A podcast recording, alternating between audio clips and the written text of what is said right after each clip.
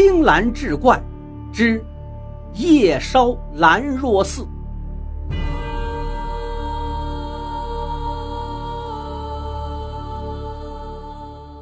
这是一个盛夏的傍晚，没有一丝风。远处的天边，一轮火红的太阳还没有完全沉下去，漫天赤红的彩霞渲染着大地。四野里静悄悄的，忽然一阵刺耳的聒噪声响起，千百只乌鸦仿佛被什么惊动了，纷纷扑腾着翅膀掠向半空。远看去，好像一大把黑纱。密密匝匝飞扬起来，映在暗红色的天幕里。透过小山坡上浓密翠绿的林叶间隙，可以看见一条羊肠小道。小道上有百十来个身穿劲装的汉子，正执着火把，在几个骑马之人的带领下，悄无声息地前进。领头的白马上。坐着一位身材敦实、满面油光的中年胖子，神色看上去有些紧张和焦虑。王府还有多远？他问身边一个师爷模样的瘦子。那叫王福的瘦子也是一脸的不安，轻声回道：“报告刘镇长，出了这片林子就到了。”刘龙闻言，握了握手里的缰绳，回头朝队伍里喝道。大伙小心了，兰若寺快到了。当“兰若寺”三个字刚一出口，两旁的密林中忽然就刮起一阵强烈的阴风，刮的是树叶漫天飞舞，所有的火把也是忽明忽暗。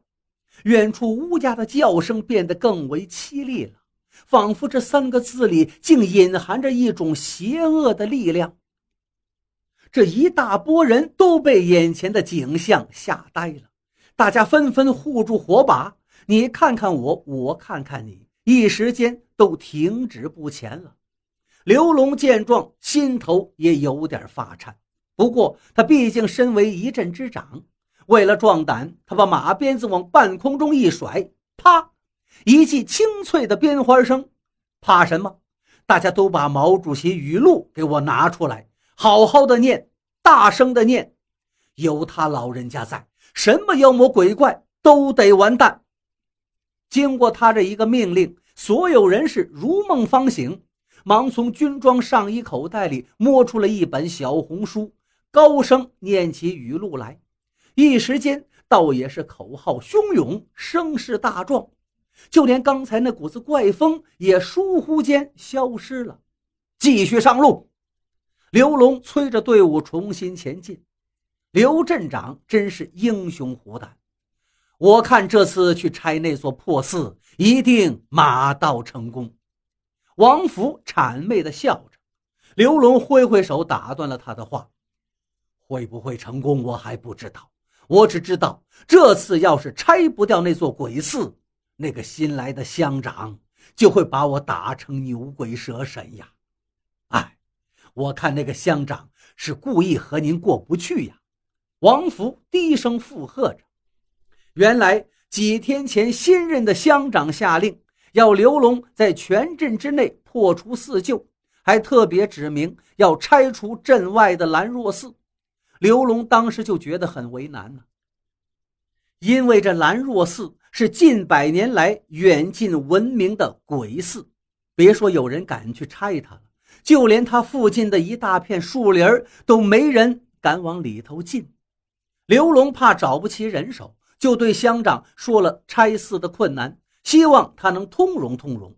谁知那新乡长冷冷一笑，道：“刘兄，不是我要逼你，这可是上头压下来的命令啊！你如果办不好，那我只好把你交上去，就当革命不利来查办。”刘龙一听，脸都白了。他知道“革命不利”这四个字代表着什么。乡长又说道：“总之，要是拆不掉那座庙，那你刘兄只好委屈委屈，去当牺牲品。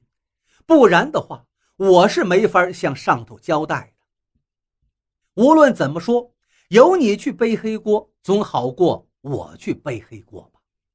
嘿，你他妈的，这不是明摆着让我当替死鬼吗？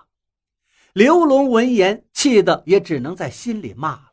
但是官大一级压死人呢，他也没有办法。说到这儿，我们必须对着兰若寺做个简单介绍。兰若寺原来是清朝末年本镇一个富翁建起来的义庄。所谓义庄，就是专门用来停放无主尸首的大殓房。那个年头兵荒马乱，千里荒野，饿殍遍地，所以这个有钱人发善心，特地在镇子外的小山下建造了一座大房子，给这些生不逢时、死不逢地的可怜人一个归宿。不过，这些孤魂野鬼聚集之地，总会有一股挥散不去的怨恨阴气。当时为了镇邪，特地把房子改成两层楼，底层用黄铜塑了一尊地藏王菩萨，并且常年雇有专门的看庄人小心供香。有了菩萨，义庄就成了寺庙。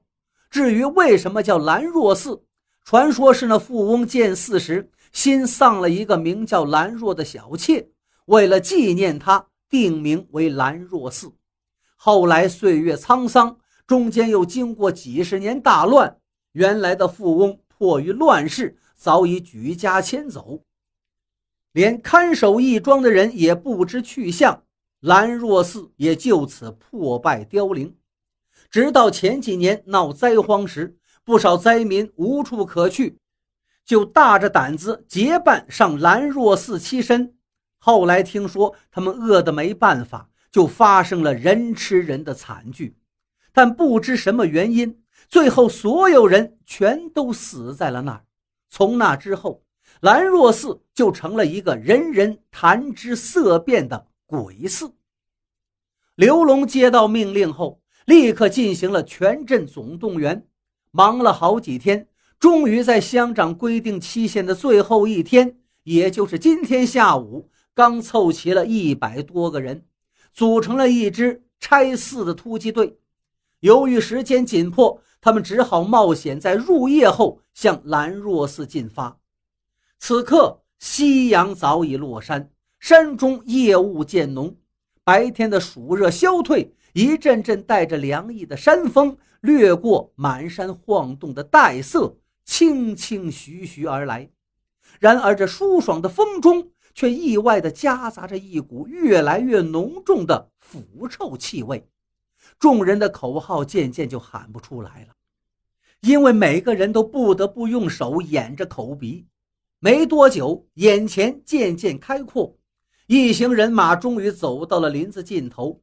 一出树林赫然扑入眼帘的，竟全是死人呐！无数的尸体横七竖八躺在一大片空地上，银色的初月下，这些尸体全都像一些未曾活过的蜡人一样，眼睛瞪得大大的，嘴巴张着，双手僵直的朝天空里伸着，身上也没什么衣服，只是挂着几绺尚未完全朽烂的破布，恶臭伴随着一股淡灰色的烟雾。氤氲其中，在这片空地的后面，就是一座高大森然而又残破不堪的古寺。寺门匾额上“兰若寺”三个金漆大字灰蒙暗淡，毫无光泽。队伍停了下来，熊熊火光照耀下，每个人脸上都青一阵黄一阵的，竟也变得跟这些死人差不多了。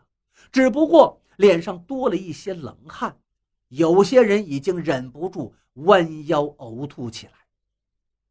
刘龙见此景象，也泛起一阵恶心，他强压住胃里的翻腾，扯直了嗓子叫道：“先把这些尸体清理到一边去，等会儿一起烧掉。”一个小头目带着几十个人开始收拾现场，好大一会儿功夫。才把所有尸体堆到了一处，寺门前的道路终于被清理出来。但是经过刚才这一阵折腾，臭气更加浓烈了，沉沉的死气压在每个人心头，所有人都默不作声，大家动作快点，到寺里把炸药装上。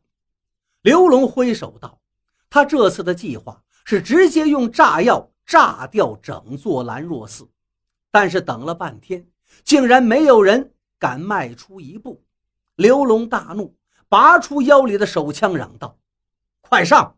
谁不去毙了谁！”而枪口之下，众人没有办法，只好壮着胆子靠近了兰若寺。